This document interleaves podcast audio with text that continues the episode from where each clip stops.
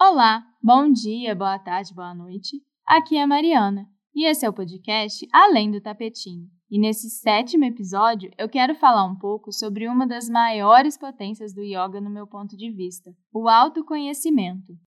Mas espera aí, o que yoga tem a ver com autoconhecimento? E eu te respondo, tudo, ou pelo menos muita coisa. Tanto na prática no tapete quanto além dele, é possível nos aprofundarmos cada vez mais nesse processo. E você sabe o que é autoconhecimento? Eu encontrei uma definição na internet que achei bem interessante. O autoconhecimento, ou conhecimento de si, é a investigação de si mesmo. Ele envolve o uso da autoconsciência e o desenvolvimento da autoimagem. Também pode ser um projeto ético, quando o que se busca é a realização de algo que leve o sujeito a ser mestre de si mesmo e, consequentemente, um ser humano melhor. Pasmem, tirei da Wikipédia e o link está na descrição. Se autoconhecer é um constante estado de voltar a si, de se observar, perceber seus medos e condicionamentos, o que faz com que você tome determinadas ações e etc. É também perceber o que é importante para você, quais são os seus valores, quem você é em profundidade, e não meramente quais são as máscaras que você escolheu usar na vida em sociedade. Existem diversas ferramentas para isso, como psicoterapia, estudos filosóficos, análise, até mesmo um diário pode ser uma dessas ferramentas. E tem também, obviamente, a yoga. Dentro do Astanga Yoga, e não, eu não estou falando da prática de Ashtanga Vinyasa Yoga. Eu estou falando dos oito passos de Patanjali, já citados por aqui várias vezes. O segundo passo, Niyama, possui um preceito relacionado ao autoconhecimento. Niyamas são observâncias que devemos fazer dentro do caminho do yoga, e um deles, Swadhyaya, é traduzido geralmente como estudo das escrituras e autoestudo. Assim, possui duas partes: o estudo das escrituras, e aqui eu vou me permitir uma licença poética. É claro que, por se tratar desse caminho, as escrituras seriam do yoga. Mas, sob o meu ponto de vista, é possível que esse estudo se dê através de outras escrituras ou mesmo de obras filosóficas. Aquelas obras, aqueles textos que tratem daquelas questões tão caras ao ser humano e que as respostas parecem tão complexas e difíceis e que muitas vezes parece que a gente não tem essas respostas. Aquele algo que te ajude a fazer um mergulho interno, mas não que te dê essas respostas prontas, e sim que te leve a buscar suas respostas dentro de você, porque afinal, do ponto de vista do yoga, você possui todas as respostas. Só não é fácil acessá-las, porque em geral nossa vida não nos leva para isso. Pelo contrário, nos leva a querer encontrar tudo do lado de fora. A segunda parte de sua diária, o autoestudo, é o que mais reverbera com esse episódio, porque afinal, o estudo de si mesmo só é possível através do autoconhecimento. Na verdade, eles são basicamente a mesma coisa. No fundo, se trata de entrarmos em contato e conhecermos o nosso eu verdadeiro, a nossa essência divina. E é justamente essa essência que possui as respostas que buscamos. Eu sei que pode parecer esotérico demais, e tá tudo bem se você estiver aí pensando isso enquanto me escuta, porque realmente cada caminho é único e pode ser que essa coisa de essência divina não faça sentido para você.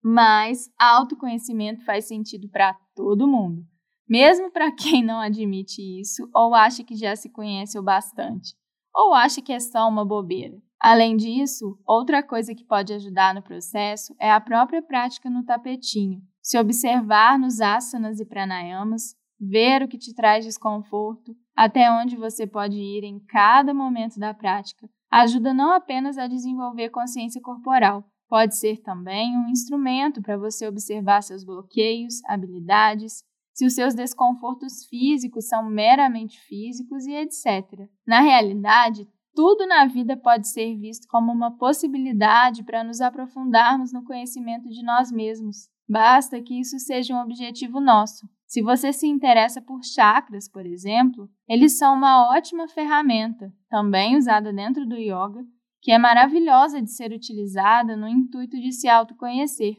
E não só ficar pirando no ai meu Deus, preciso alinhar os meus chakras. Eles são muito mais do que isso. Aliás, por falar em chakras, junto com uma amiga e professora de yoga, Em breve vai vir uma novidade sobre isso. E se você tem interesse, não esquece de me acompanhar lá pelo Instagram, que a gente vai lançar todas as informações por lá. Se pensarmos em Dhyana, que é o sétimo passo do Astanga Yoga e é considerada a meditação propriamente dita, podemos nos colocar como testemunhas de nós mesmos e usarmos esse treino para que esse contato conosco se torne cada vez mais íntimo e profundo. Agora, me dá uma licencinha para compartilhar com você, ouvinte, um pouco do meu processo. Eu fiz terapia na infância, adolescência e na fase adulta, e por conta disso eu tenho a sensação que esse tema sempre esteve presente na minha vida, às vezes de forma mais intensa, às vezes menos.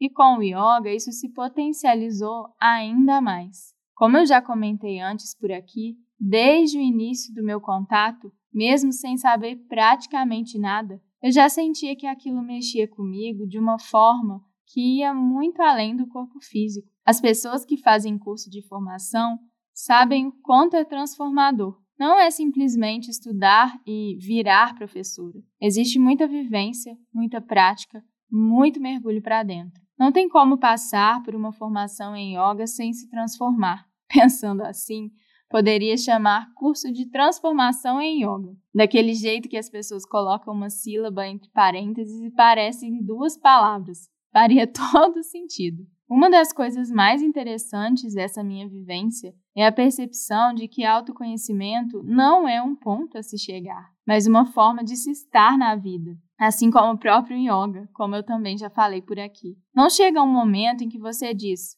"Pronto, agora já me conheço". Talvez para as pessoas iluminadas, mas não para réis mortais. E quando eu falo que estamos todo mundo aprendendo nessa vida louca, é também sobre isso.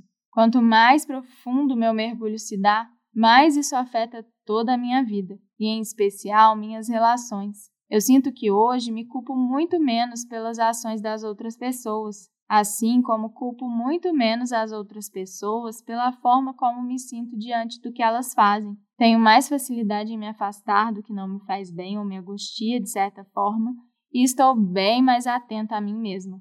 É um processo incrível. Mas não se engane, não é fácil. O caminho do autoconhecimento não é bonitinho e linear, porque olhar para a gente pode nos levar a muitos desafios, a olhar com mais profundidade para as nossas dores e traumas, a perceber que temos uma dificuldade absurda de modificar certos comportamentos e por aí vai. Talvez por isso tanta gente se negue a percorrê-lo. Talvez também seja por isso que alguns de nós temos tanta dificuldade em ficarmos sozinhos, porque a solitude pode ser um convite para nos olharmos, e na maioria das vezes é. E não é nada fácil aceitar esse convite. E digo isso, como você pode perceber, como alguém que está nesse caminho há anos e anos. Mas essa coisa da solitude é um assunto para outro episódio. Eu acho que já te dei bastante coisa para pensar em poucos minutinhos, né?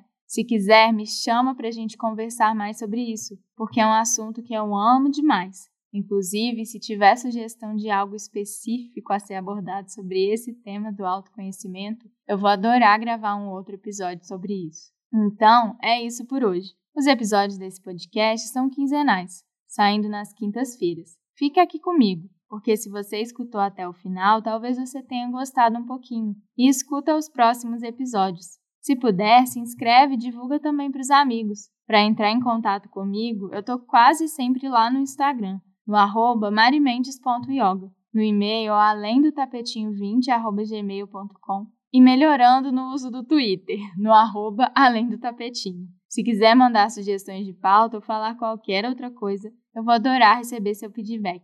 Um beijo e até o próximo episódio. Você quer participar do podcast, Cleo? É só falar.